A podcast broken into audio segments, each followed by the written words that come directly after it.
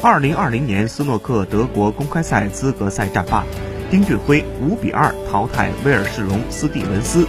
比赛中，丁俊晖优势明显，上半场就连赢四局拿到赛点，其中第二局和第三局接连打出单杆八十分和五十分。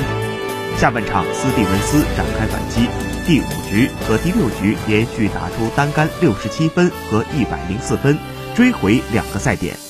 第七局，丁俊晖稳住局面，一杆五十一分结束比赛，总比分五比二胜出。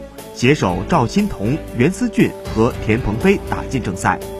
赵欣彤手感不错，打出单杆六十六分、一百零九分和一百二十七分，追回赛点，五比四绝杀凯伦威尔逊，杀进正赛。